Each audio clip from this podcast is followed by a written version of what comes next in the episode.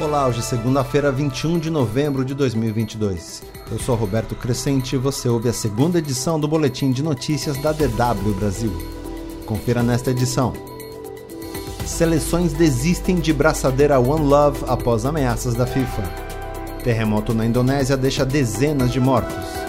Lula é liberado após procedimento para retirar lesão na laringe. Ministro do TCU insinua movimento golpista nos quartéis.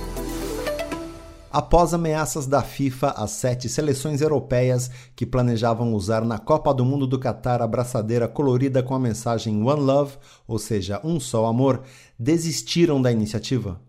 A ação pela inclusão e contra a discriminação pode se tornar alvo de sanções esportivas, como cartões amarelos, Alemanha, Inglaterra, País de Gales, Bélgica, Dinamarca, Holanda e Suíça desistiram de fazer com que seus capitães utilizassem a braçadeira por temerem ter alguns de seus principais jogadores suspensos nas próximas fases do torneio.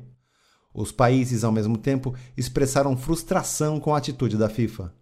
A entidade máxima do futebol ameaçou inicialmente impor multas às seleções, o que não bastou para coagir as federações nacionais mas a possibilidade de jogadores serem punidos com cartões antes mesmo das partidas começou a assustar as equipes. A decisão mostra o pesado clima político em torno da primeira Copa do Mundo no Oriente Médio. Desde que recebeu os direitos em 2010 de sediar o Mundial, Qatar enfrentou anos de críticas em relação ao tratamento dado aos trabalhadores migrantes, assim como pela discriminação de gays e lésbicas. Um terremoto de magnitude 5.6 matou mais de 160 pessoas e feriu mais de 300 na ilha de Java, na Indonésia.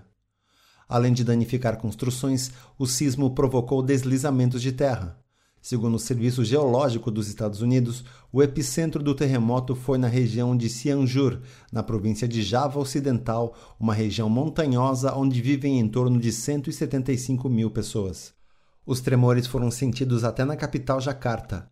A agência meteorológica da Indonésia alertou moradores de áreas próximas ao epicentro para a possibilidade de mais tremores.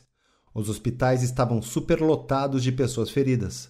O número de vítimas deve aumentar, uma vez que a região atingida é uma área rural onde muitas estruturas entraram em colapso. A Indonésia registra com frequência terremotos por estar localizada na região conhecida como Círculo de Fogo do Pacífico. O presidente eleito Luiz Inácio Lula da Silva passou por um procedimento para a retirada de uma lesão na laringe. Depois de retornar no sábado de sua viagem ao Egito para a Conferência da ONU sobre o Clima e de uma passagem rápida por Portugal, Lula foi internado para a retirada da lesão chamada leucoplasia, que foi realizada com sucesso. O presidente eleito teve alta na manhã desta segunda-feira e passa bem. Exames comprovaram a ausência de neoplasia, ou seja, de um tumor. Em 2011, Lula foi diagnosticado com câncer na laringe e passou por três ciclos de quimioterapia e 33 sessões de radioterapia. O tratamento foi bem sucedido e um ano mais tarde os médicos comprovaram que o tumor havia regredido por completo.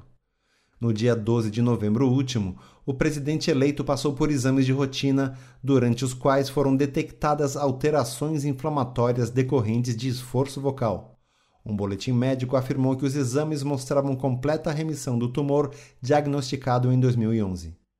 A rouquidão de Lula seria o resultado de excesso de eventos dos quais ele participou.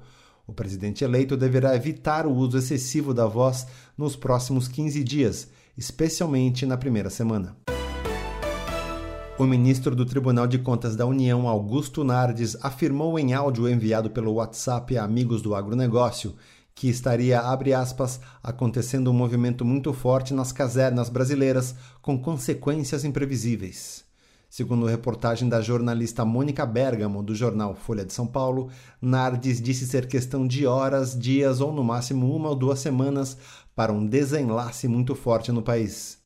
Ele não deu mais detalhes, alegando não poder falar tudo o que sabe para os amigos. Nardes é apoiador de Bolsonaro e nos quatro anos do governo dele teve acesso livre ao presidente. Ele foi o relator das contas presidenciais de Dilma Rousseff em 2015, que foram rejeitadas e causaram o impeachment da então presidente. A avaliação de ministros do TCU ouvidos pelo jornal O Estado de São Paulo é que Nardes terá que se explicar ao ministro Alexandre de Moraes, responsável pelo inquérito das fake news e dos atos antidemocráticos no Supremo Tribunal Federal. Mais informações confira no nosso site dw.com/brasil.